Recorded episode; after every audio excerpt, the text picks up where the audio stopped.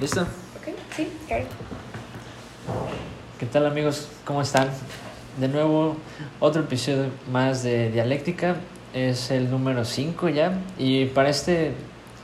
El número 5 me parece muy interesante. Y para este episodio especial... Es mi favorito. Exactamente. Eh, y para, para este episodio tenemos una invitada en una ocasión especial, en un día especial. Realmente todo está siendo muy especial.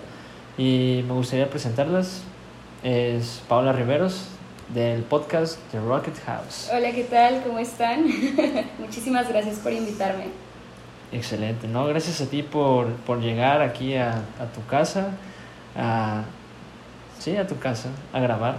Y sobre todo por aceptar la invitación, ya que no nos conocíamos más que, pues no nos conocíamos realmente. Fue por una invitación simple de Instagram. Y creo que me gustaría iniciar por ahí, por ¿Qué fue lo que hizo que vinieras con solamente unos mensajes de texto que nos enviamos y dijeras, ok, vamos a grabar con él? Pues mira, eh, este año una de las cosas que más tenía como que en la cabeza y que he platicado en mis capítulos, en mi podcast, es acerca de que yo sentía que las conexiones que yo tenía no eran suficientes o que no eran fuertes, no, no eran estables no sentía que las personas con las que conviviera mm, tuvieran esa, estuvieran en sintonía conmigo, ¿sabes? Es como una cosa es tener a alguien con quien salir y con quien divertirte y con quien a lo mejor y platicar de cosas banales, pero otra cosa muy distinta es tener a alguien con quien puedas abrirte, con quien puedas expresarte, con quien sabes que, que de alguna forma compartes cosas en comunes en común y que puede retroalimentarte o que puede ayudarte a, a, no sé, a cambiar tu perspectiva acerca de ciertas cosas. Entonces, cuando tú me invitaste, yo estaba en una posición en donde llevaba varios días pidiendo conocer personas nuevas o tener experiencias nuevas. Entonces, prácticamente me cayó como anillo al dedo esta invitación porque pues me di cuenta de que realmente tenemos bastantes cosas en común y de que las cosas que tú platicas en tu podcast tienen mucho que ver con las cosas que yo he estado platicando en, la en el mío. Entonces pues me pareció muy interesante y dije, bueno, pues a ver qué tal, a ver qué se da, ¿no? Y qué bueno que no nos detuvo la lluvia. Y ahorita que mencionas eso de estar pidiendo y que llegue de la nada, me resulta interesante porque yo igual creo que es algo que platico o platicaba mucho con una niña con la que salía y le decía, sabes, es que la gente cuando se siente mal pide pendejadas, la gente cuando está triste, cuando está desesperada pide pendejadas, porque siempre la gente está pidiendo algo, siempre están pidiendo algo, todos estamos pidiendo algo y siempre llegan cosas, entonces llegan cosas y son pendejadas que no sabes ni por qué llegaron o dónde llegaron, pero son cosas que tú en algún momento pasado pediste y las materializaste en un momento futuro, pero como en ese momento pasado pediste eso y era una pendejada que ni siquiera era lo que querías, llegó en el momento en que llega, no sabes ni por qué ni cómo y simplemente se va. Pero cuando tú estás bien o en un, o en un buen estado, no lo sé, solo estás bien y pides cosas desde la conciencia y cuando llegan dices, ah, cabrón, esto yo lo pedí. Sí, a mí me ha pasado mucho. Hace cuenta, hace como tres años estaba en un punto en donde eh, tenía problemas en una relación en la que estuve. Y pues ya sabes, esas típicas relaciones de que terminan y vuelven a regresar y que todo el tiempo están... Fue la relación. Sí. La relación. Sí, la relación. Y pues en uno de esos momentos en donde terminamos, fue cuando dije, bueno, ¿qué estoy haciendo conmigo? ¿Qué? Porque todos los planes que tenía, sabes que pues cuando estás en una relación tratas de tener metas en comunes y tratas de que, de que las cosas que tú quieres y la otra persona quiera como que estén alineadas, ¿no? Entonces llega ese punto de ruptura en donde tú dices, bueno, ¿y ahora qué hago? Porque las cosas que yo tenía planeadas para mí eran en conjunto y ahora ya no estoy en conjunto. Ahora tengo que empezar a ver por mí. Entonces, parte de este autodescubrimiento, yo inicié con la ley de atracción, porque empecé a, ver videos sobre ley de atracción y empecé a, a seguir a youtubers que hablaban sobre este tema. Y me di cuenta en varios momentos de mi vida en donde yo de pura, o sea, de tontería decía algo, como por ejemplo, no sé, quiero conocer a alguien que sea así, o sea, no sé, quiero conocer a una nueva amiga. Y lo decía así en una plática, pero realmente meses después eh, resulta que conocí a alguien de la forma más inesperada y que esa persona igual de alguna forma como que me estaba esperando, ¿sabes? Entonces me he dado cuenta del poder que tienen las palabras, pero no es solamente las palabras, porque detrás de la palabra hay una intención. Y en la ley de la atracción eso es como que lo que más cuenta, la intención. Haz de cuenta que si tus intenciones no son buenas o que o tus intenciones perjudican a alguien o son basadas en, en el ego, esa cosa que tú estás manifestando nunca llega, porque no estás pidiéndola desde esa, desde esa esencia tuya, desde ese, desde ese deseo de, de que es algo para tu bien, ¿sabes? Como está basado en, en algo que vaya a llenar tu ego o en algo que te va a hacer sentir bien porque va a hacer sentir mal a otra persona, ¿sabes? Y en eso creo que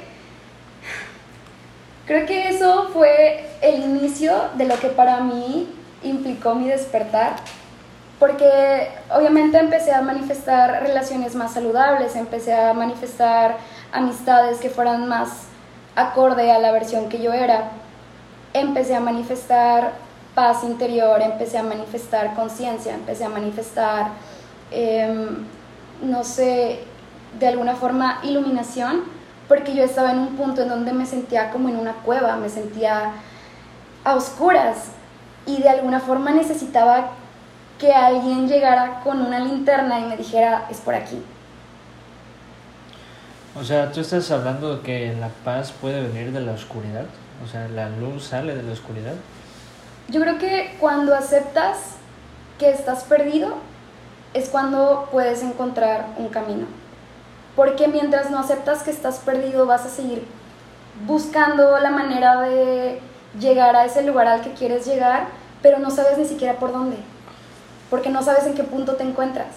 Entonces cuando tú aceptas que no tienes una idea de dónde estás y te tomas un tiempo para analizar el momento que estás viviendo, la circunstancia que estás pasando, es cuando tú puedes decir, ok, entonces estoy reconociendo que esto me está sucediendo y ahora qué voy a hacer con esto.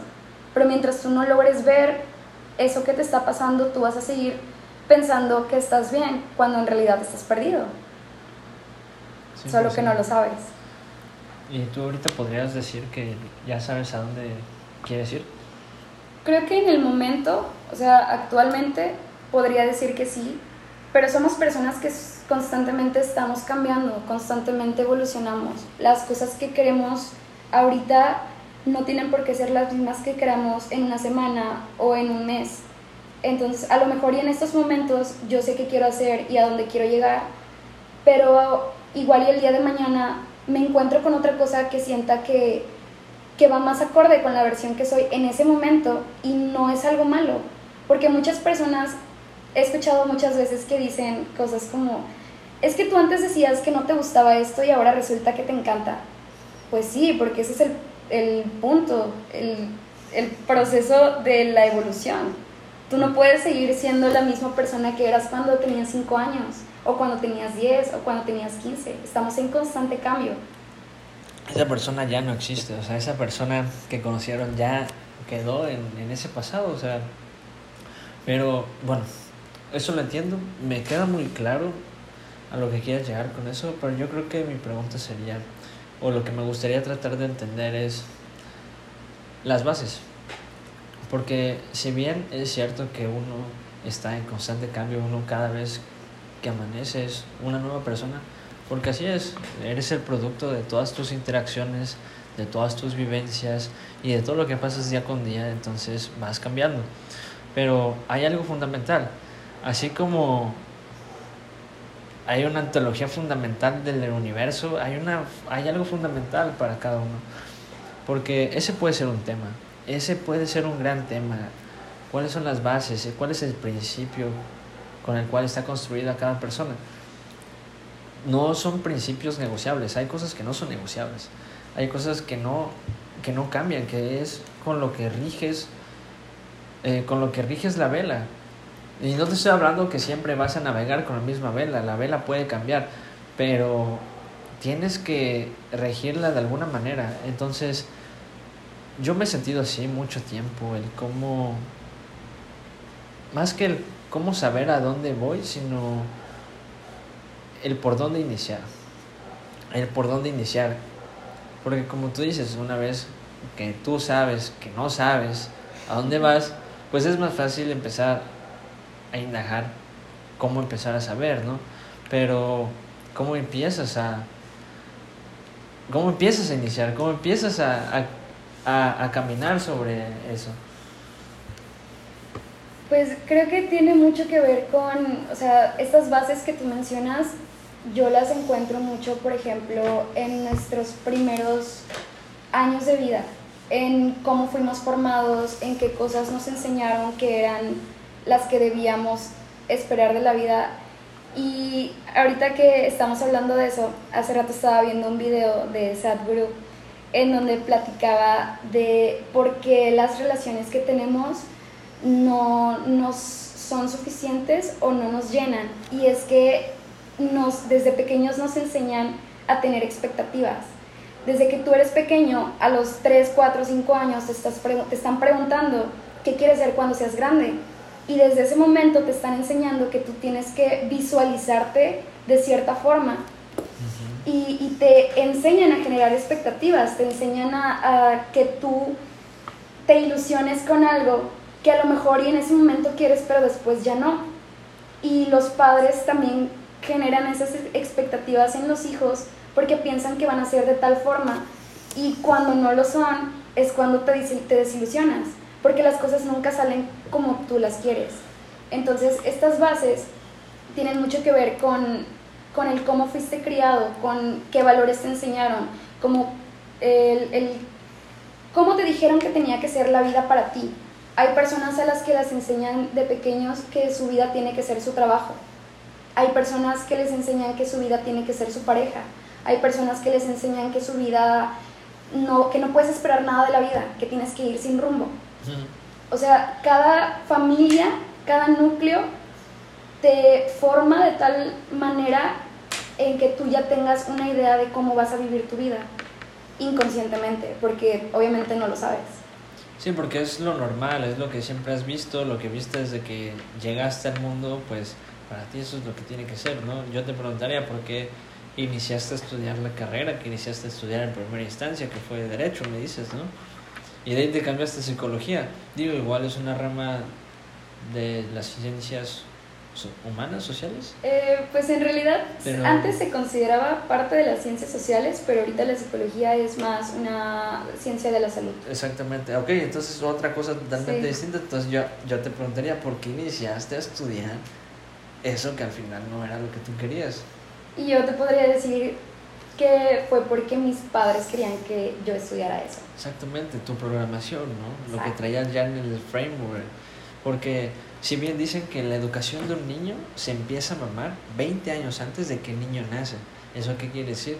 Que la educación de ese niño se da con la educación del padre cuando era pequeño, ¿no? Entonces, por eso tantos patrones, ¿no? Tanta, digo algo tan que podría ser el cliché de la conversación, no lo quería llevar allá, pero voy a tomar, voy a llevar allá el tema y es uh, esta ideología o doctrina patriarcal o machista en la que esta sociedad vive, sino es que el mundo se rige a través de ella, porque ha sido algo que había funcionado o que estuvo funcionando mucho tiempo y nadie decía nada, o no sé, no sé, no se cuestionaba el statu quo, ¿no?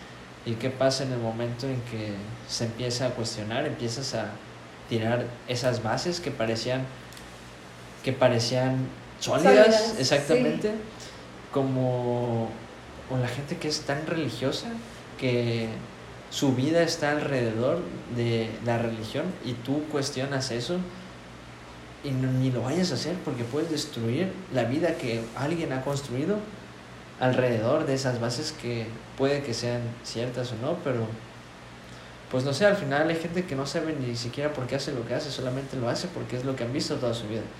Sí, y digo, una cosa es el tener estas bases, porque obviamente no puedes deshacerte de ellas, es, es lo que te formó, es tu primer eh, experiencia en el mundo, pero no tienes por qué quedarte con ellas. O sea, yo creo que todas las cosas que nos enseñan nos sirven para cuestionárnoslas.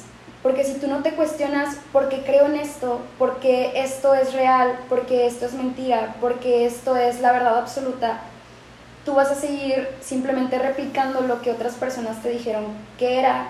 Y es como lo del el mito de la, de, de la cueva de Platón, no sé si lo has escuchado, de que se supone que había una sociedad que vivía en una cueva y que todos los días veía una luz y unas sombras.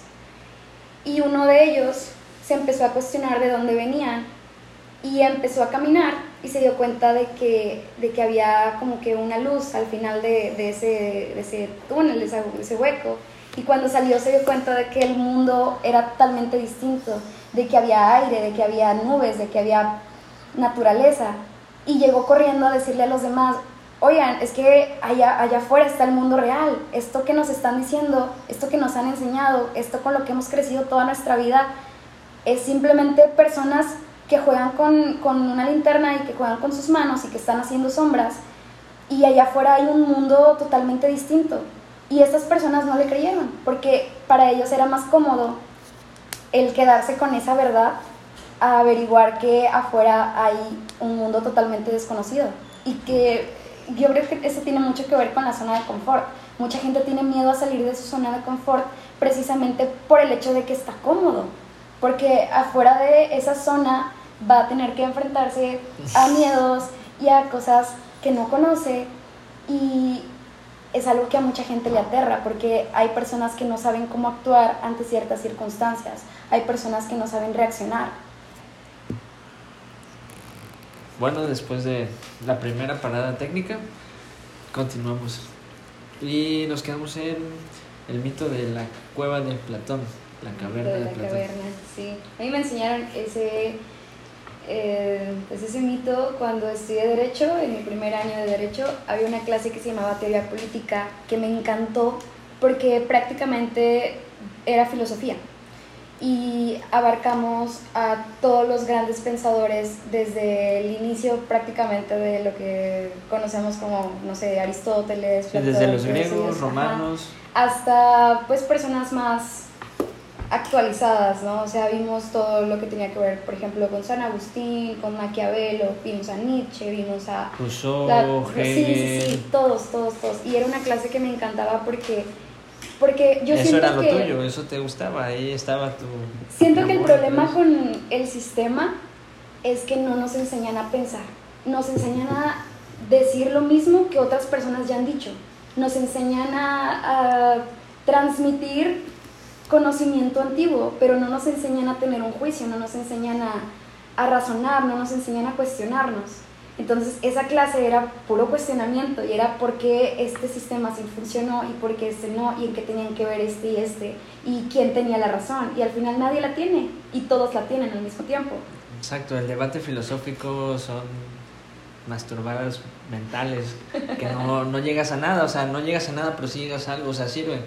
Yo creo que sí sirven este tipo de conversaciones porque se puede llegar a algo y me gusta el formato del podcast porque primero que nada es voz y en el momento en que decidamos que esto se suba al internet, se suba a Spotify, se suba a cualquier programa de streaming, ya deja de ser nuestro, empieza a ser del internet.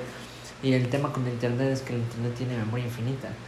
Tú y yo somos finitos, pero el internet ahí va a estar. Entonces uno en el futuro lo va a poder escuchar y va a poder escuchar esta conversación y diga, oye, yo estoy en lo mismo. Porque hay un libro que me gusta y es muy mencionado, Meditaciones de Marco Aurelio, ¿no? El gran emperador filósofo. ¿Y qué es de lo que habla? Es un libro de, de los estoicos, de la filosofía estoica, ¿no? Y, pero ¿qué es Meditaciones de Marco Aurelio? Lo que hace este cuate es que antes de dormir, es un compilado de todo lo que él escribía, sus reflexiones de, de sus filosofadas, de sus divagaciones que se echaba, pero él se las echaba en el campo de guerra, él se las echaba en su palacio, él se las echaba cuando estuvo en Egipto, o sea, y hay cosas o si no es que todas las cosas que él menciona son muy aplicables a este momento, porque te das cuenta como que el tema es que los problemas humanos siempre van a ser problemas humanos, entonces no hay mucho más por dónde llevarlo, porque sirve, o sea, todo eso sirve, pero con el tema del cuestionamiento es que es muy fácil no cuestionarse. Es más sencillo no cuestionarse, porque ¿para qué quieres gastar tu tiempo en, en hacer una pregunta y todavía meterle una respuesta cuando simplemente puedes decidir llevar y hacer lo que te digan que hay que hacer? que así es como puede vivir muchas de, de, las personas que tú y yo conocemos o que están en el mundo. Y no sé si está mal o está bien, simplemente así es, pero creo que esto sirve porque hay gente que sí se cuestiona. Sí, obviamente, pues en este mundo hay de todo, ¿no? O sea, a mí me ha tocado conocer personas muy em, ignorantes así como me ha tocado conocer personas muy despiertas. Y creo que pues ahora sí que la misión de cada quien en este mundo es distinto y así como no puede haber pura gente rica, tampoco y tampoco puede haber pura gente pobre, siempre tiene que haber un equilibrio entre entre la sociedad, ¿sabes? O sea, cada quien tiene un lugar y cuando tú entiendes cuál es tu lugar es cuando tú puedes desempeñar tu función, porque todo lo que existe tiene una razón de que exista. ¿Tú crees que hay lugar para que tú seas quien quieras ser? Yo creo que esta vida es precisamente para eso, para que tú descubras qué quieres ser. Y no, no me refiero a una vocación, no me refiero a un título, me refiero a, a qué quieres lograr con tu vida, cuál es tu misión, cuál es lo que tú sientes cuál es ese llamado dentro de ti. Porque para cada persona puede ser distinta. Puede que haya una persona que sienta que su llamado es ser madre y que para esa persona el tener un hijo implique el haber cumplido con su misión. Y puede que para otros el tener un hijo sea como algo X y que en realidad su misión sea, no sé, ser un comunicólogo y, pues comunicar ideas, o sea, participar en debates, participar en intercambios, lluvias de ideas y todas este, estas pues, cuestiones, ¿no? Para cada persona es distinto y pues obviamente el, el, problema es cómo identificarlo, ¿no? ¿Y tú crees que ese es el origen de la infelicidad, el no hacer por lo, a lo que tú viniste a hacer en el mundo? Yo creo que el origen de la infelicidad, infelicidad. es el el hacer lo que los demás quieren que hagas y no lo que tú realmente quieres hacer. Hay, eh, hace rato estaba viendo un video acerca de cómo nosotros, todo se define en si somos agradables o desagradables. Entonces, por ejemplo, si tú eres agradable con tu cuerpo, lo llamas salud. Si tú eres muy agradable con tu cuerpo, lo llamas, este, ¿cómo decía? Bueno, si tú eres agradable este, con tus emociones, lo llamas amor. Si eres desagradable con tus emociones, lo llamas odio. Si eres agradable con tu mente, lo llamas paz. Si eres muy agradable con tu mente, lo llamas éxtasis. Entonces, todas esas demás palabras son simplemente derivaciones de si tú eres agradable o desagradable.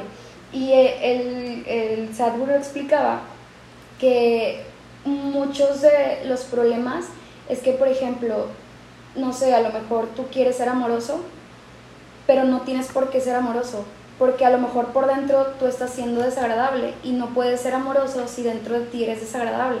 Primero tienes que encontrar esa, e, e, esa parte agradable dentro de ti y que tu ser sea agradable para que tú después puedas compartir eso con los demás, porque tú no puedes dar algo que no eres, no puedes expresar algo que no tienes, no puedes no hay forma, ¿sabes? 100%.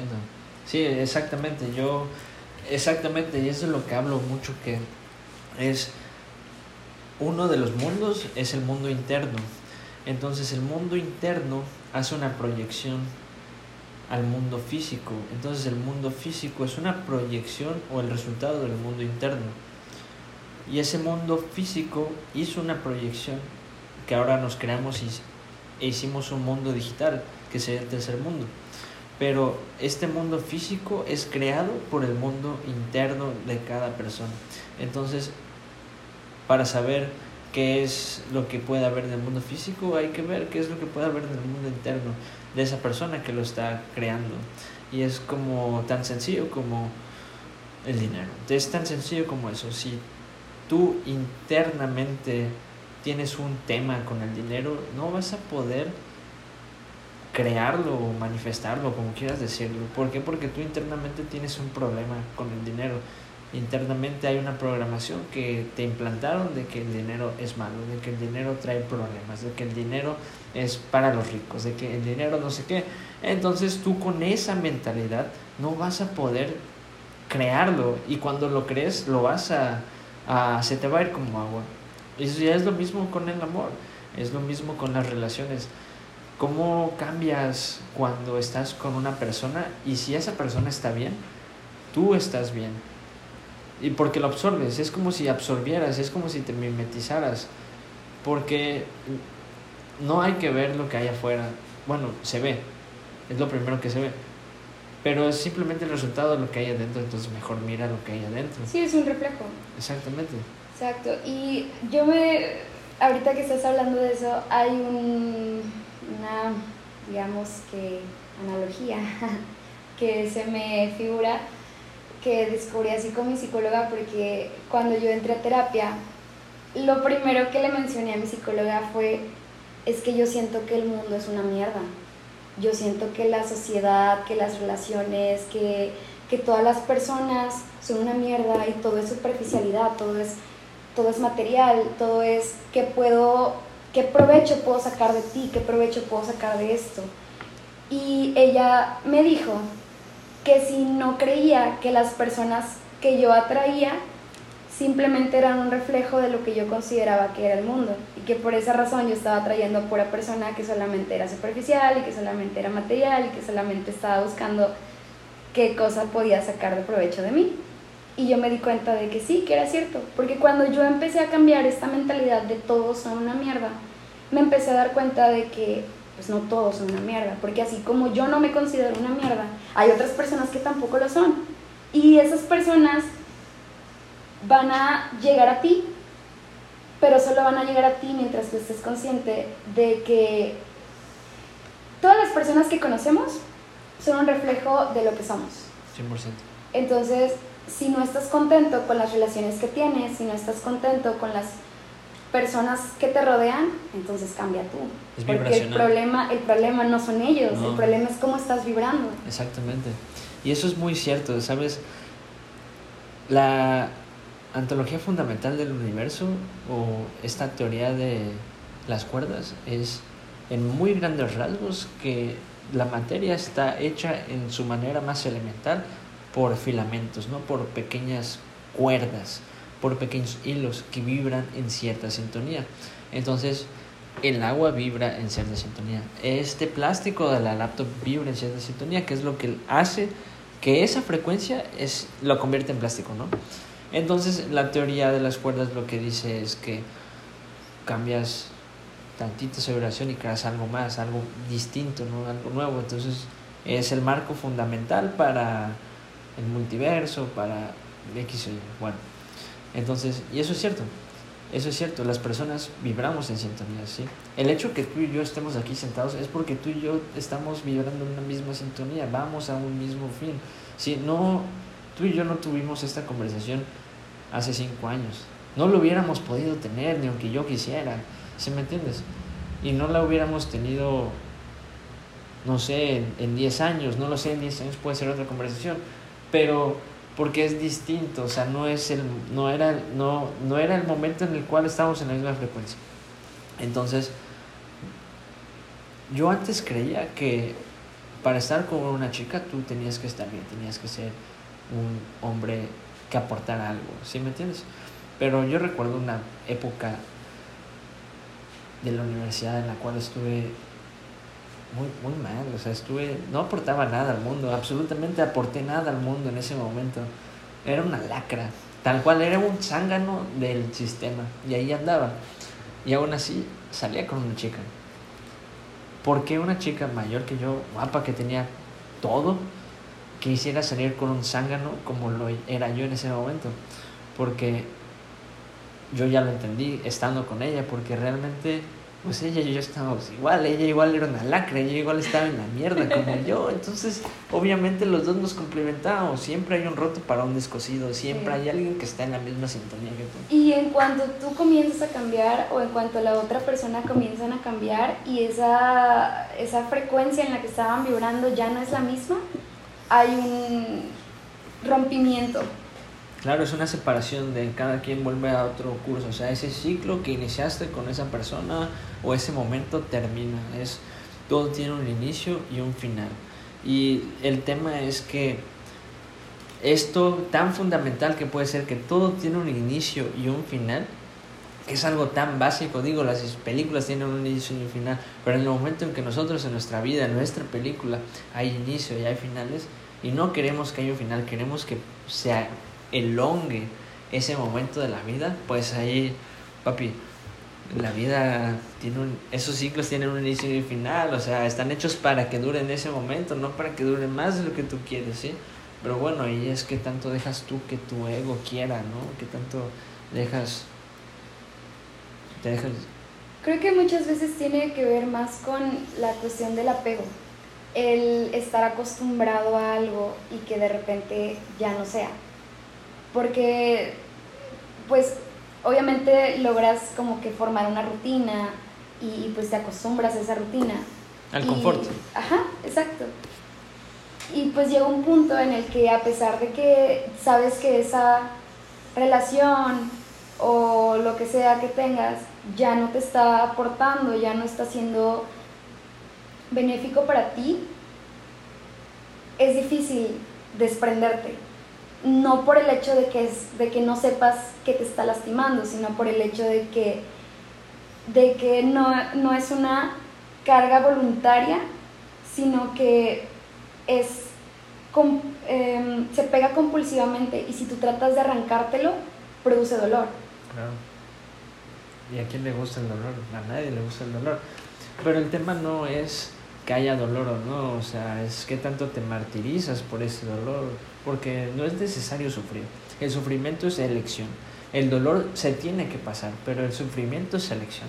Tal cual tú decides si sufres por algo. Eso es una decisión. Muchas veces sufrimos porque no queremos responsabilizarnos, porque es más fácil sentir que el mundo está en nuestra contra y que Dios nos odia a decir es que yo tengo que cambiar es que yo tengo que hacer esto mejor, es que yo tengo que dejar de hacer esto. Hay gente que no quiere hacerse responsable de sí misma y que deja que la vida lo vaya guiando, que la vida vaya haciendo y deshaciendo y que otras personas tomen decisiones por ellos, porque no son capaces de elegir o de formar juicios basados en lo que es mejor para, para esas personas. Pues yo creo que regresamos al mismo punto y es tu programación, ¿sabes? Esa programación en la cual es que uno está muy pequeño, uno llega como un lienzo blanco, uno ni siquiera, estoy seguro, yo no sé, ¿tú en qué crees? Eh, ¿Crees en un Dios? ¿Crees en un ser supremo dictatorial que está allá arriba con barba y bigote? En energías. Creo que existe un, un ser superior, ¿sí? pero no es como esta imagen de Dios que te pintan las religiones. No es una forma humana, no, no, no sí, no tiene barba y bigote y no está sentado poniendo el dedo. Es energía y es. No sé cómo explicarlo, pero es como. Es como algo tan. tan grande que la única forma de verlo es creyendo. Sí. Porque no hay otra manera de, decir esto es real, esto no es real. Y es con todo, o sea, las personas que profesan una religión no tienen realmente la certeza de que sea cierto, simplemente creen que es cierto. Sí, es fe. Es fe. Porque la fe no es una palabra religiosa, la fe es una palabra espiritual, la fe no tiene que ver en un Dios, ¿no? La fe tiene que ver con creer en algo que no necesariamente tiene, has tocado, pero es que esta frase, ¿no? Tan trillado, tan básica o cliché, no sé, ver para creer. Yo no sé qué tan cierto debe ser eso, qué tan cierto es primero ver y de ahí creer. Como tú lo dices, yo creo para ver. Pues yo creo que de alguna forma funciona, por ejemplo, para las personas escépticas, pero en realidad hay muchas cosas que no puedes explicar y que de alguna forma tienes que encontrarle lógica. Y la lógica en ese caso sería creer que existe algo más allá que tú desconoces. Oye, en otros temas me gustaría, y esto te lo iba a preguntar, de hecho lo había notado, tú tienes un capítulo del podcast que se llama Trabajo de Sombras. Ah, lo escuché, me gustó porque es muy cierto. Diego, se ve que estás estudiando psicología y que te gusta indagar esos temas, pero me gustaría que pues, nos comentaras a qué te refieres o a qué hace alusión del trabajo de sombras. Mira, el trabajo de sombras es reconocer esa parte oculta en ti que has reprimido porque no la consideras como parte de ti, pero está dentro de ti, ¿sabes? Es como todas esas cosas que te dijeron que no podía ser o que no debía ser y que tú inconscientemente guardaste en una parte muy escondida de ti y que al tenerla guardada no puedes aplicarla. Mm, digamos que, por ejemplo, a ti te molesta que una persona consiga las cosas pidiendo, pidiendo ayuda.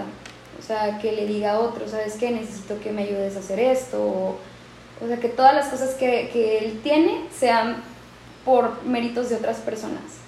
Pero en realidad te molesta eso porque tú toda la vida has tenido que ganarte lo que tienes porque a ti nadie te ha regalado nada, porque a ti nadie te ha dicho, oye, te ayudo, o porque simplemente no tienes esa eh, valentía de pedir ayuda.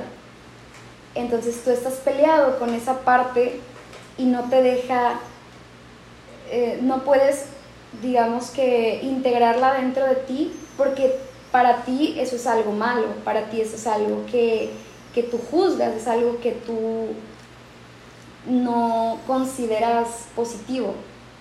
Pero de cierta forma, no, todas las cosas no tienen una connotación positiva o negativa, no hay cosas buenas o malas, simplemente hay intenciones.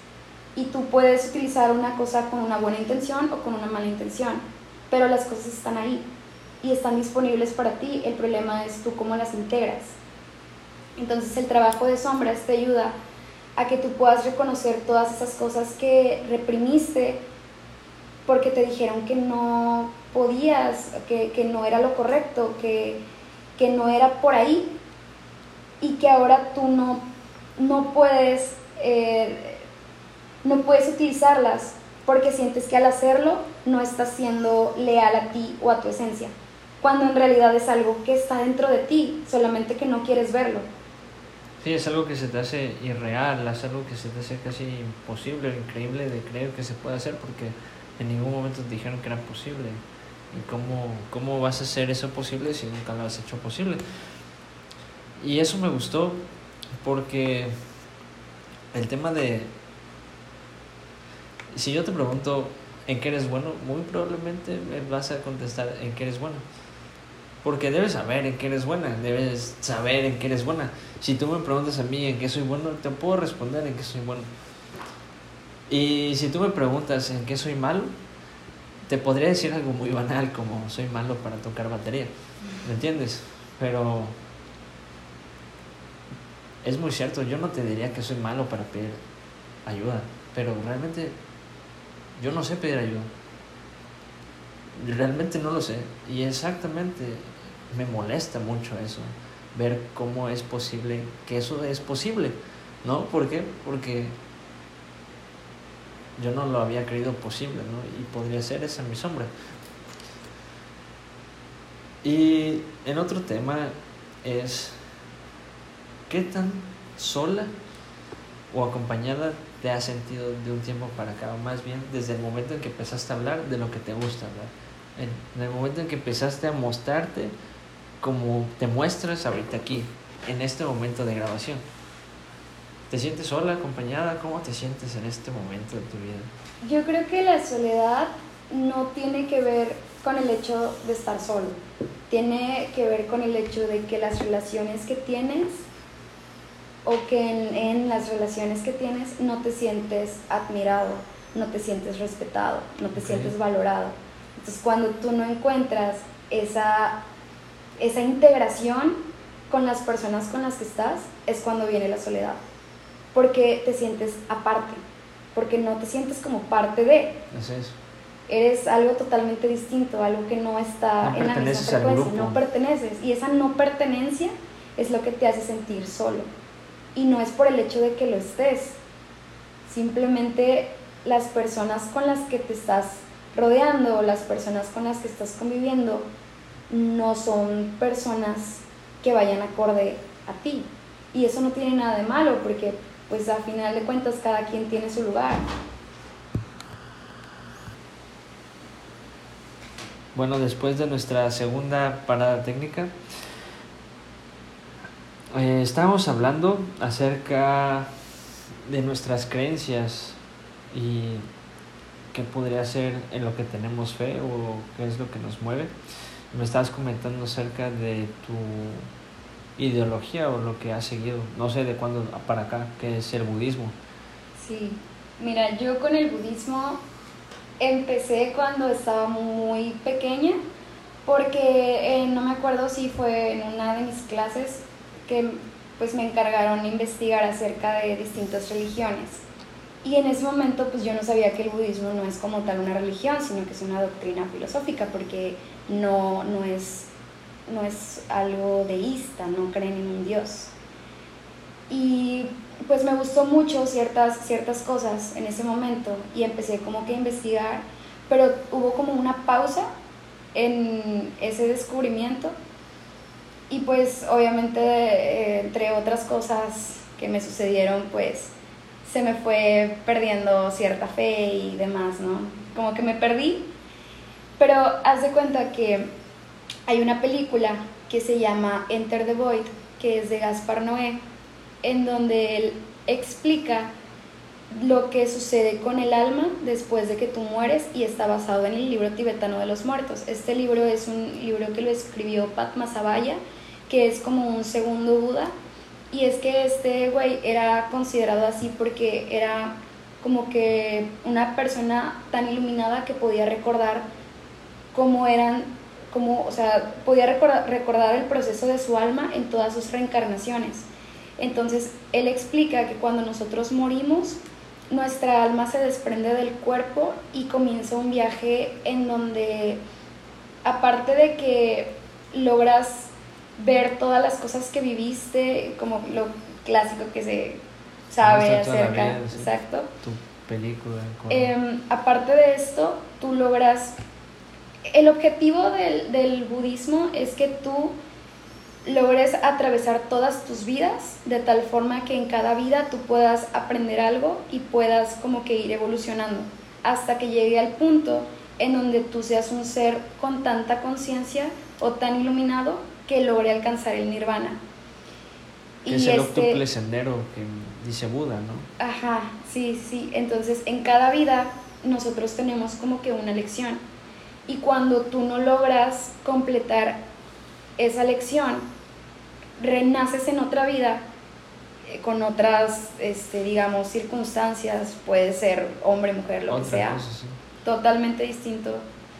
Pero vas a seguir teniendo esa lección hasta que tú logres completarla. No sé si alguna vez viste The Midnight Gospel. Sí, 100%. El capítulo, me parece que es el 5 igual, que es cuando están en la cárcel, es una representación del samsara. Es una representación de, de que este güey tenía que morir y que en cada una de sus reencarnaciones él aprendía algo o él ya nacía sabiendo algo y podía actuar de forma distinta hasta que encontraba la forma de solucionarlo. Exactamente. Y es que es, es, es lo que pasa con él, porque al final termina siendo un ser muy iluminado, ¿no? Y ve a su mamá. Es chistoso, ¿no? Cómo termina con su mamá. Pero hablando del budismo, ¿qué relación podría haber, con, pues, qué pasa con Gautama Buda, ¿no? Siddhartha, ¿qué pasa con él? ¿Cómo vivió su vida? En un castillo, ¿no? Ese cabrón llegó al mundo siendo rico. Él fue criado para ser un gobernante, ¿no? De esta zona de allá por Nepal, Tíbet, no recuerdo dónde. Pero eso no le gusta y se va. Y es donde conoce estas cuatro grandes verdades y de ahí empieza a tener sus maestros y qué pasa cuando él decide, sabes que ya no me voy a parar de este árbol hasta que yo encuentre las verdades, la, la respuesta a mis preguntas, ¿no? la verdad absoluta y es cuando se ilumina. ¿Y qué pasa con Jesucristo? Jesucristo, realmente no tenemos la historia de Jesucristo tan completa. O sea, él nace, es un niño muy preguntón, muy inquieto y se va. Y se va durante muchos años empieza a andar por el mundo, empieza a tener maestros, etcétera, etcétera, etcétera. Y de ahí regresa, que es cuando volvemos a conocer de su historia. Y de ahí este cuate, ¿qué es lo que sucede? Que empieza a peregrinar por el desierto 40 días sin comer. Pero ¿qué pasa en el desierto? ¿En qué cueva se fue a meter? ¿A qué nivel de meditación o conexión llegó? Tal que él menciona a, a, su padre, ¿no? Como cualquier hijo mencionaría a un padre, porque no se refería, simplemente se refería como un hijo se refiere a su padre. Y él en la cruz pide que su padre lo salve, porque es lo que cualquier hijo haría, que su padre lo salve. Pero yo creo que hay una relación en, en que todo lleva a lo mismo. Lao, ¿qué pasa con Lao? Lao cuando muere, muere en su cama, con sus amigos alrededor, muy tranquilo. Buda murió debajo de su árbol. Jesucristo murió en la cruz crucificado, muy feo. ¿Qué pasa con.? No sé, es como si todo al final llevara lo mismo que podría ser la trascendencia de, del espíritu. Y eso a mí a veces me, me pone nervioso, o más que nervioso, desesperado de saber si lo que estoy haciendo está bien o no, o si me está ayudando o no. Y de ahí, no sé, alguien te puede decir, confía en el proceso, pero ¿qué tan fácil es confiar en el proceso cuando ni siquiera sabes si estás en el proceso correcto? Yo creo que a mí lo que me ha ayudado a saber si estoy haciendo las cosas bien o no es seguir mi intuición, porque la lógica te puede fallar pero la intuición jamás. Si algo dentro de ti te dice, es que no es por aquí, por más que te esté generando dinero, por más que te esté generando relaciones, por más que, que te esté aportando cosas, si tú no sientes dentro de ti que estás haciendo lo correcto o que es lo que deberías estar haciendo, es porque no lo deberías hacer. Así como cuando como cuando de repente te topas con algo y dentro de ti dices, es que es esto, esto es lo que tengo que hacer y jamás lo habías descubierto, jamás habías tenido ese contacto, jamás habías tenido ese encuentro, pero en cuanto lo tienes, algo dentro de ti te dice, es que esto es. Es lo mismo que pasa con las personas, porque algunas personas cuando las conocemos decimos, es que me da mala espina, es que no confío en esa persona, no me, no me inspira seguridad. Es porque tu intuición te está diciendo que no es una persona en la que tengas que confiar. O qué pasa cuando conoces a alguien y dices, güey, es que esta persona, conecté tanto con esta persona y es tan increíble y es tan admirable, es tu intuición diciéndote, es que es por ahí, es que esta persona te puede ayudar. Entonces cuando tú empiezas a escuchar tu, tu intuición, es cuando tú puedes reconocer si estás haciendo las cosas correctas o no. El problema es cómo escuchar a tu intuición, cuál es la diferencia entre la voz de tu intuición y la voz de tu ego. Hmm es sencillo. El ego te va a hacer sentir muchas cosas. Te va a alborotar y te va a hacer sentir que estás en medio de una tormenta o de un diluvio, mientras que la intuición te va a traer paz. La intuición te va a hacer sentir tranquilo. La intuición te va a hacer estar, pues ahora sí, estar en paz. Esa es la diferencia. Y una forma fácil de reconocer, por ejemplo, no sé, tú tienes dudas de si la relación que tienes es la relación correcta. Puedes tomarte un momento para meditar y dentro de, esa meditación, en ese proceso de respirar, e de, inhalar y exhalar, tocar, no sé, tu corazón, tocar tu estómago y tratar de sentir qué está sucediendo adentro. Si dentro de ti sientes que se está moviendo algo que te incomoda o que te genera, que te inquieta, es porque no es lo que deberías hacer, no es lo correcto. Pero si dentro de ti sientes emoción, sientes tranquilidad, sientes armonía, es porque entonces sí es por ahí. El problema es que nosotros estamos tan desconectados de nosotros mismos por estar tan conectados con el mundo exterior que pocas veces nos ponemos a pensar en cómo funciona nuestro organismo, en, en lo que está sucediendo en nuestras vísceras, cuando es ahí en donde realmente podemos conocer la verdad. Exacto, y que todo lo de afuera empieza a ir bien.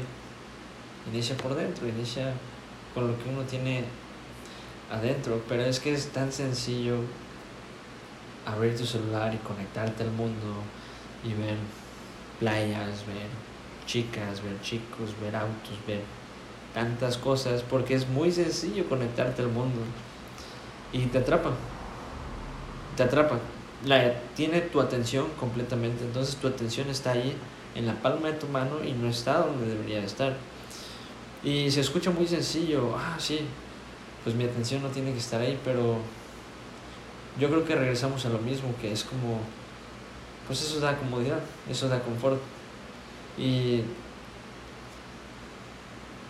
yo no sé qué tanto planeo cambiar o qué tanto yo quisiera cambiar al mundo, como me queda claro que tú quieres cambiar al mundo. Pero sí estoy seguro que antes que eso quisiera cambiar mi mundo. Y tal vez a través de ese cambio, inspirar. Inspirar. Si te soy sincero, hace rato yo te preguntaba que, qué es lo que hace que te despiertes por la mañana, cuál es tu motivo, cuál es tu propósito, cuál es tu razón. Y yo lo hablaba ayer con una amiga, ayer tuve una conversación muy profunda con una amiga que agradezco mucho. Agradezco yo mucho tener estas pláticas. A mí me fascina, me encanta, soy muy feliz. Y en este momento te estoy dando mi 100%. Yo estoy aquí, presente. No estoy pensando ni en mis clientes, ni en mis pedos, ni en mi facturación, ni en nada. Estoy aquí, dándote mi 100%, estoy presente. Porque vivir en el futuro genera mucha ansiedad, es horrible. Vivir en el pasado genera tristeza y eso también está de la verga. Pero vivir aquí en el presente es, es lo que es. Este es el momento en que hay que estar. Y me pasa que no siempre puedo estar, pero yo trato de estar, ¿sí? Yo no hubiera, yo no te hubiera dicho que había que grabar un podcast, que había que estar aquí tener una conversación, si no supiera que te hubiera podido dar mi 100%. Porque sería una falta de respeto para ti. Y yo no te quiero faltar al respeto, porque sería faltarme el respeto a mí. Entonces, mi conversación al punto al que quiero llegar es, un gran tema es a dónde quieres ir. Y te han enseñado o nos han enseñado a tener metas a tan largo plazo. Si digo, las carreras duran 5 años, 6 años, no lo sé, no terminé una. Eh, o sea, te tienes que preparar por tanto tiempo, tienes que pensar a tan largo plazo que ese largo plazo se llega a perder. Pero ese largo plazo realmente no es largo, realmente el largo plazo no es largo. Ve ya en 2021, cuánto tiempo lleva la pandemia, cuánto tiempo lleva de, de todo, o sea, es como pensar en un año, dos años, realmente no es mucho tiempo, no es nada de tiempo. Nosotros creemos que es mucho tiempo, nosotros creemos que tenemos mucho tiempo, pero realmente no lo tenemos. Cada día no es un día más, es un día menos. Sí. Es un día menos. Cada sí, porque lo único que tenemos seguros es de que vamos a morir un día. Claro, la única seguridad es la incertidumbre y, y a la gente le aterra la incertidumbre porque no han aprendido a navegar en la incertidumbre. Digo, la gente podría decir, no, es que es, es bueno tener algo estable. Sí, pero es que eso nunca es estable, o sea, nunca hay nada estable, no hay nada estable, o sea, no existe tal cosa como la estabilidad. Lo único estable, constante, es la incertidumbre, la promesa de que va a cambiar.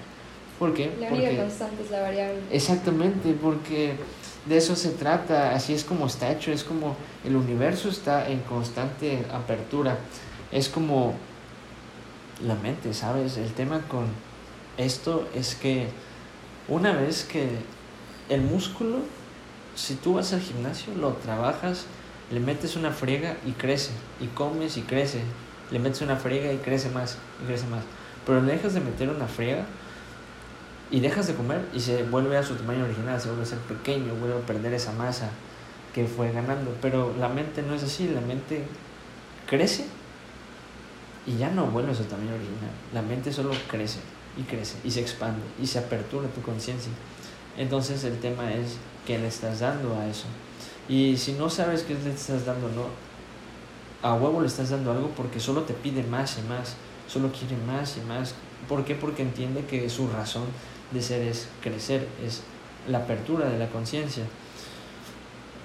Pero pensar, hacer que la mente piense a tan largo plazo y mantener eso, es factible, se puede, pero genera mucha ansiedad el pensar a largo plazo. Y yo tenía ese tema que no sabía a dónde querer ir, no sé cuál era mi propósito a largo plazo. Y le decía a mi amiga, oye, pero es que yo solamente sé que en octubre voy a subir el Iztaccíhuatl y es a muy corto plazo. Y me dice, ¿y eso por qué estaría mal? ¿Por qué estaría mal pensar en el corto plazo? O en una meta así de cercana. A lo mejor así es como te mueves, a lo mejor es mejor. Porque son pequeñas, pequeños, pequeños lugares a donde vas a llegar y te puedes medir, porque no tienes que esperar que pase tanto tiempo para medirte, te estás midiendo constantemente. Entonces yo mido constantemente mis conversaciones qué clase de conversaciones tengo, qué le puedo aportar a la gente, más que qué me puedes aportar tú, qué puedo obtener yo de ti, sino es qué puedo yo dar a ti, qué puedo yo darle a alguien. Y creo que ese también es la base de, de que una relación, llevándolo para el tema del amor, es que uno se mete a una relación viendo qué puede obtener de esa relación una relación de amor, una relación de negocios, una relación de trabajo, una relación de lo que sea. Porque es relacionarte desde un vacío, desde una carencia, ver cómo tapas esa carencia. Pero obviamente así no se va a llegar a nada. Pero si tú te metes pensando en qué le puedes dar a la otra persona sin esperar nada a cambio, pues ahí es donde todo crece. Entonces yo mido mis relaciones y mis conversaciones de esa manera. Y estoy feliz de la conversación que se está dando. Gracias, bien yo. Y ahorita que estabas mencionando el tema de las relaciones, el problema eh, con las relaciones es que no existen relaciones absolutas. Una persona piensa que estando en una relación siempre va a ser igual y siempre se va a tener el mismo cariño y siempre va a haber la misma atención y siempre va a hacer todo igual, cuando no es así. Porque si tú un día decides no dar lo mismo que estás dando, va a existir un cambio. Porque en las relaciones siempre van a existir variables. Si tú no, si tú no le das atención a una persona, esa persona se va a aburrir. Esa persona va a decir, bueno, es que no estoy recibiendo lo que yo quiero, pues entonces me voy a buscar a otra persona que sí me dé atención. O si tú, no sé, no dedicas tiempo de calidad a una persona, pues va a buscar a alguien que, que sí se lo dé. Entonces, no puedes em, esperar que una relación sea de tal forma, porque para que esa relación sea de esa forma, siempre tendría que haber una misma... Eh, ¿Cómo podría explicarlo? Siempre tendrías que hacer lo mismo. Y, y no se puede, porque en realidad las relaciones siempre van a ser variables. La única relación absoluta que existe es la relación con Dios. Porque tú puedes estar una semana sin acordarte de Dios y en el momento en el que te acuerdas hablas con Él y no pasa nada, ahí está. Pero intenta hacerle eso a una persona y te va a mandar al huevo. Sí, somos seres humanos, los seres humanos somos seres imperfectos. Es como los griegos decían que los dioses nos tenían envidia a la humanidad porque los humanos podemos sentir. Los dioses no pueden sentir. Los dioses los dices no se enamoran. Zeus era un mujeriego, ese güey no se enamoraba, ese güey solamente quería tener hijos y ya era todo. No tenía, no era un humano que, que, que se pudiera enamorar. Entonces los griegos, esa era su concepción, que los dioses nos tenían envidia a nosotros por ser humanos, porque podemos sentir. Y los sentimientos son esclavos de las emociones. Y las emociones son esclavas del flujo de pensamiento y el ser humano piensa muchas cosas. En todo momento, en todo. Pero las emociones son el aspecto más fuerte e intenso en nosotros. Porque incluso el intelecto o la inteligencia no llega a ser tan intensa. Las emociones siempre van a sobrepasar toda clase de razón. Pero ¿de dónde provienen las emociones? No, no, no se activan de tus pensamientos. Solo son algo que brota. Pues en realidad, bueno, depende de dónde lo veas, porque explicado desde la parte, em, digamos, biológica, pues se genera un, un intercambio de ciertos neurotransmisores. O sea, hay una excitación y una inhibición de ciertos neurotransmisores que producen que tú te sientas feliz, que tú te sientas enojado, que tú te sientas triste. Pero pues para que eso se produzca debe existir un, punto de partida, ¿no? Y no necesariamente tiene que ver con un, pensamiento, puede ser una acción. Puede ser algo que, que viste, algo que leíste, algo que escuchaste. No siempre viene de algo que pensaste. ¿Me entiendes? Llevándolo a otro tema, para aterrizarlo, es el tema de los psicodélicos. Me gustaría llevar ese tema. Sí, claro. Iniciamos hablando acerca de... No sé por qué metiste los psicodélicos, yo los metí, te expliqué cómo es que fumaba yo pero me gustaría saber cuál ha sido tu experiencia con los psicodélicos y qué has experimentado. Mira, yo todas las cosas que he consumido las he consumido de forma recreativa, así haya sido en una fiesta. Porque para mí no es tanto la circunstancia en la que estés, sino el provecho que puedes sacarle a eso. Yo he estado en fiestas consumiendo L y dentro de mí estoy pensando qué hay de mal con lo que estoy haciendo, por qué no me siento satisfecha, porque tu estoy... mente empieza a hablar. Exacto, mi mente empieza a hablar y es algo que me gusta mucho y por eso es que de cierta forma los consumo, porque me ayudan a llegar a partes muy escondidas de mí que cuando estoy consciente evado. Y cuando he consumido psicodélicos, digo, yo he probado de todo un poco. Eh, he probado el L, he probado la salvia, he probado el DMT, he probado este hongos. Bueno, hongos todavía no, pero espero que este, este agosto se me dé. Pero bueno, pues he tenido varias ¿Vas experiencias. a hacerlo como en algún tipo de ceremonia? Eh, quiero ir a Jico. Ok. sí. Digo, siempre intento como que hacer un pequeño ritualcito, aunque sea mío, aunque sea en mi mente, Así son los rituales. pero siempre trato de tener una intención, siempre digo, ok, voy a consumir esto, que quiero trabajar. Las últimas veces que consumí L fue con, con un eh, amigo mío de Jalapa, con el que platico mucho de este tipo de cosas, me gusta mucho platicar con él. Y le dije que me gustaba mucho sentir que ya no tenía, o sea, normalmente después de, de consumir cualquier cosa siempre viene como que el bajón, ¿no? Y por primera vez en mucho tiempo experimenté esa sensación de no sentirme mal después de consumir algo.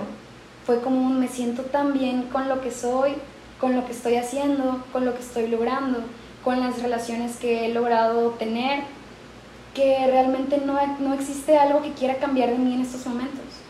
Y ese estado de plenitud me hizo darme cuenta de que, de que estaba evolucionando, ¿sabes? Y es algo que, que pues obviamente tú puedes verlo y puedes percibirlo estando consciente, normal, sobrio, pero cuando estás bajo ciertos efectos, mm, no solamente lo sabes, sino que dentro de ti lo sientes. En, en tu cuerpo existen sensaciones que te hacen que te hacen ver que es real. Es un poco extraño de explicar, pero... ¿Sientes que cuando llegas a sentirte en ese estado de, de conciencia, de, bueno, de plenitud, es como si hubieras cerrado un, ciclo? un ciclo que inició en algún momento que no te diste cuenta? Sí, y ese, ese, ese inicio y cierre es el mismo punto y es el inicio de otro. ¿Así lo ves? ¿O cómo lo ves? Sí, de hecho, uno de mis primeros tatuajes fue un uroboros, no sé si conoces el término. ¿Qué es? Es un dragón que se come a su propia cola. Mm, ya. Sí, simboliza los ciclos que no se destruyen o que no, ajá, sino que se están generando constantemente. Es como por decir, la persona que tú eres ahorita no es la misma que cuando tú tenías tres años o cuando tenías nueve años. Sigue siendo tú de cierta forma, pero ya no eres la misma persona. No, sí, ya. Permanecen ciertas partes de tu esencia, pero has logrado evolucionar. Entonces es ese proceso de, de que para que algo nuevo inicie, algo tiene que destruirse y para que algo bueno venga, tú tienes que renunciar a algo. Y ese proceso de renunciar a siempre va a ser doloroso porque pues estás acostumbrado a eso, estás familiarizado con eso. Pero es algo que ya no resona contigo, es algo que es como, como regresando al tema de las relaciones, cuando estás con alguien y dices, es que por más que yo quiera a esta persona, siento que no vamos a ningún lado. Y lo correcto sería que cada quien tome su camino es algo que obviamente te va a doler porque ya pasaste mucho tiempo con una persona, porque estás acostumbrada a su olor, estás acostumbrada a sus besos, estás acostumbrada, acostumbrado a, a, tomar café junto con esa persona todas las mañanas. Y ahora vas a tener que tomar café solo. Ahora ya no vas a tener quien te bese en la frente cuando te sientes mal. Ya no vas a tener quien te abrace en las noches. Pero no quiere decir que no vuelvas a tenerlo, simplemente ya no va a ser esa persona. Ese ciclo ya terminó. Ese ciclo ya terminó y tienes que aceptarlo y tienes que avanzar, porque si tú no lo aceptas, la vida te va a ir impulsando hasta que te obligue a salirte de ahí. Sí, o sea, ya te dice, te dice, sabes, ya, ya llegó su momento, o sea, yo creo que la vida es lo más sabio que, que pueda haber y no y es egoísta, es muy soberbio creer que sabes más que lo que te quiere enseñar. Es muy soberbio pensar que tú sabes más que lo que la vida te quiere enseñar y que es correcto que tú aprendas en ese momento. Pero digo, al final somos humanos, es, es como nos movemos. Entonces, otra pregunta acerca de los psicodélicos, me gustaría saber qué es lo que opinas. ¿Crees que es la única manera de acceder a esos estados de conciencia alterados? No, porque yo he podido acceder a esos estados de otra forma. ¿Cómo? Eh, por ejemplo, a través del dolor, a través del sufrimiento, a través de, de estar en un punto tan bajo que necesitas buscar la manera de subir. Y es en, en, esa, en ese punto bajo en donde tú dices, bueno, es que tiene que haber más. Y pues esa es una forma, pero siento que es algo, siento que los psicodélicos te ayudan un poco a lidiar con ese dolor, te ayudan a transformar ese dolor, a comprender ese dolor, a abrazar ese dolor, a decir, ok, me está doliendo algo, por qué me está doliendo, qué efectos está causando dentro de mí, por qué me está, por qué estoy teniendo estas reacciones y cómo puedo superarlas. Pero si no reconoces lo que te duele, ¿cómo planeas sanarlo? Sí, no es como que es eh, cualquier planta o psicodélico te va a decir, hey, es aquí, ¿no? O sea, la otra es escuchaba que uno tiene que llegar a la mesa de Dios con, las con algo que dar, no puedes llegar a la mesa de Dios con las manos vacías, o sea, y se hacía referencia que tú tenías, tú tienes que leer, tú tienes que informarte, tú tienes que pensar, y lo único que va a hacer eso es exponenciar lo que tienes adentro. Pero si tú no tienes nada adentro, pues... No hay que exponenciar. Exactamente, sí. ¿qué, ¿qué carajos exponencias? Entonces tampoco es algo mágico que te dé una respuesta. Yo creo que simplemente te ayuda a abrirte. Te Así es. ayuda a que si has reprimido algo, te va a sacar, lo va a sacar a relucir. Y, y me acuerdo mucho de esta frase del primer capítulo de Midnight Gospel, en donde dice que las personas le tienen miedo a las drogas y a, a consumir Sí. todo ese tipo de cosas porque no quieren lidiar con lo que tienen dentro. Exactamente, y es cierto, eso sí, pasa. sí. Yo- Porque hay personas que, que consideran un mal trip el ver que dentro están mal. No, y es que no es que sea un mal trip o no, sino que la psique humana es tan frágil que requiere de tantito para quebrarse y darte cuenta que pues hay cosas que no te has puesto a lidiar con ellas. Sí. Y a mí me gusta mucho precisamente los psicodélicos porque me ayudan a entender que necesito trabajar de mí en ese momento. Porque hay veces en las que yo digo, pues me siento bien, estoy satisfecha, estoy contenta, no me quejo, pero de repente pues consumo algo y hay algo muy, muy, muy reprimido dentro de mí que dice, es que es esto, esto es lo que no te está dejando estar bien. Y a lo mejor no lo sabía, a lo mejor no lo identificaba. Y después de eso me doy cuenta de que, de que sí, efectivamente, eso me está haciendo que, que por más satisfecha que pueda estar, o bueno, no satisfecha, sino por más bien o, o estable que pueda sentirme, no me siento llena, no me siento pues satisfecha, ¿no? Entonces, Estás plena. no estoy plena. Y pues a mí me ha ayudado mucho como, como autoconocimiento, como eh, digamos que terapia, no sé, porque me ayuda a identificar las zonas a las que debo prestarle atención dentro de mí. Hace rato que llegaste me comentabas algo acerca de los registros akáshicos. Sí. La verdad yo no sé qué sea eso, me gustaría que me explicaras de qué va ese tema. Ok, mira, los registros akáshicos, akáshico o kashicas, akashicos es una palabra que deriva de, pues, bueno, es, ajá, deriva de la palabra akasha, que significa éter, que es el quinto elemento. Entonces, estos registros son, digamos, los registros del alma. Nuestra alma tiene una memoria, así como nuestras células tienen memoria, como nuestros músculos tienen una memoria, nuestra alma tiene una memoria. Entonces, todas las cosas que hemos vivido a lo largo de nuestras vidas están almacenadas en una biblioteca, o bueno, es como que lo que se, se cree, en una biblioteca en donde están todos los registros de todas las personas que han existido. Entonces, tú al acceder a estos registros puedes conocer por qué hay situaciones que estás viviendo que a lo mejor no entiendes por qué te tocaron o porque estás repitiendo patrones eh, que no conocías que eran un patrón, porque a lo mejor tu bisabuela y a lo mejor la mamá de tu bisabuela y la mamá de la mamá de tu bisabuela tuvieron relaciones muy conflictivas en donde se divorciaron o en donde sufrieron maltrato psicológico o donde sufri- sufrieron cualquier tipo de maltrato, ¿no? Y tú actualmente estás viviendo una situación igual, pero tu mamá y tu abuela no pasaron por eso.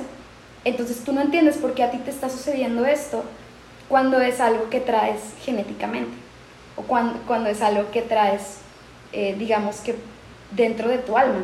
Sí. Entonces tú al reconocer estos patrones o estas, estas eh, cosas, logras como que sanar esa parte. Es como, está muy relacionado a las constelaciones familiares, en donde muchas veces tiene que ver con, con nuestros ancestros, porque nosotros tenemos carga genética de un chingo de generaciones atrás. Tu linaje. Y, y es- son, son ciertos tipos de karmas que no se sanaron o que no, no se concluyeron y que por razones del destino, de lo que tú quieras llamar, te tocó vivir a ti en esta vida.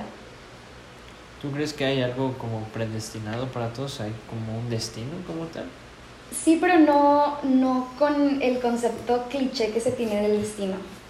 Así como todo tiene una causa y efecto y así como todo tiene una razón de ser, nosotros ya estamos, ya tenemos como que ciertas situaciones marcadas que debemos de vivir en nuestra vida. Y de nosotros, aquí viene la parte de libre albedrío, porque por, tú, tú en esta vida vienes a aprender a ser más consciente, pero, eh, no sé, te dejas llevar por el, las fiestas, te dejas llevar por el alcohol, te dejas llevar por las mujeres, te dejas llevar por el dinero y no aprendes que tu misión en esta vida es ser más consciente. Entonces, en tu próxima vida te va a tocar la misma misión que es ser consciente hasta que tú logres cumplir con esa lección. Y tú puedes decidir cumplirla o no cumplirla, pero esa lección ya está elegida para ti. Ok. ¿Y qué tanto es que realmente es tu misión o es un deseo que tienes? Eh, yo creo que el deseo viene del ego y la misión viene de, del llamado de tu ser. Entonces es como lo que te explicaba hace rato, el ego te va a hacer, te va a revolotear por dentro, pero ese llamado te va a traer paz. Entonces ahí es cuando tú puedes identificar si, si lo que tú consideras que es tu misión es realmente tu misión o si es una idea que tú te hiciste porque no tienes ni perra idea de cuál es tu misión. Exactamente. Y digo, es que cuántas veces uno no se ha llegado a sentir así. Pero bueno, para finalizar, me gustaría hacerte ya unas preguntas puntuales que les hago a generalmente los invitados que hay en la serie de dialéctica. Y es, ¿qué consejo le darías o qué le dirías a tu yo del pasado que estaba en el punto más bajo? A esa Paola que estuvo triste, que estuvo desesperada, que estuvo ansiosa, estuvo llorando, que estuvo en la oscuridad. ¿Qué consejo le darías a esa Paola? Creo que es muy difícil escoger solamente uno, pero creo que mi consejo sería deja de buscar en el exterior lo que está dentro de ti. Deja de buscar en otras personas, en situaciones, en, no sé, en, dinero, en fama, en... Deja de buscar en el exterior, concéntrate en ti.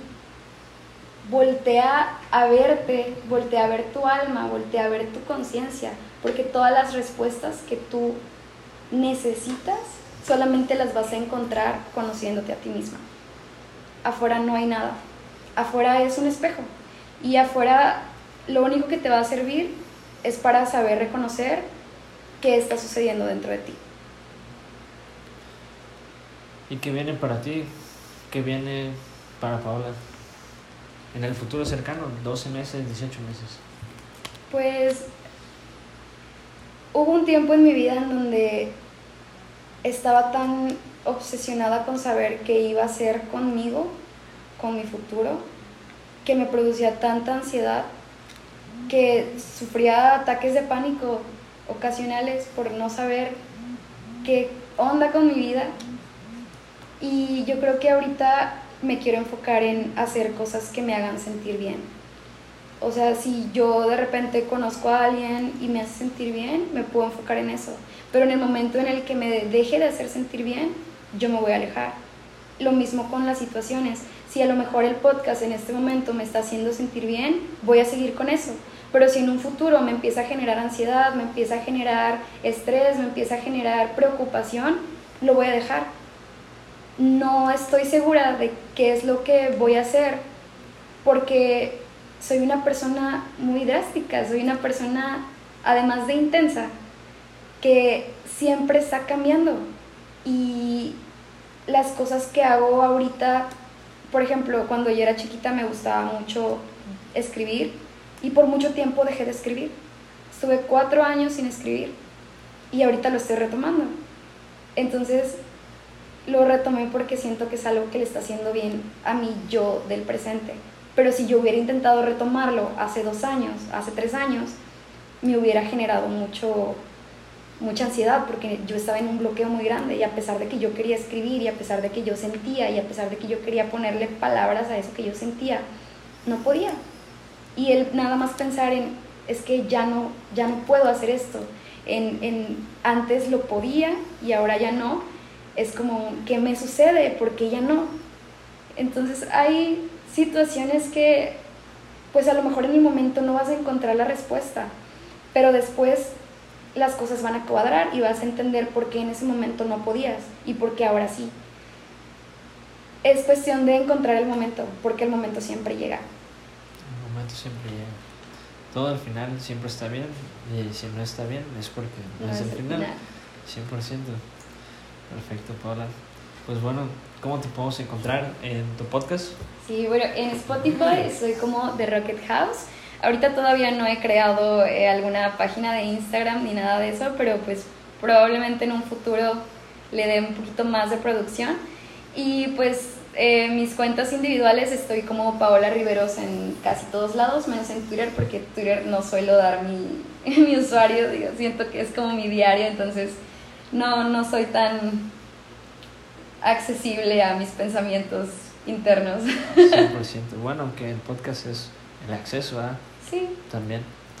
claro. Excelente. Pues bueno, realmente creo que nos podremos extender muchísimo más, hacer uno, dos, tres, cuatro, cinco, seis y una serie completa, pero pues dejémoslo para una siguiente ocasión. Me gustaría que hubiera una siguiente ocasión. Y pues bueno, uh, voy a dejar algunas ligas en la descripción, en los, ajá, en la descripción. Y gracias por estar aquí y escucharnos. Nos vemos en la siguiente. Bye.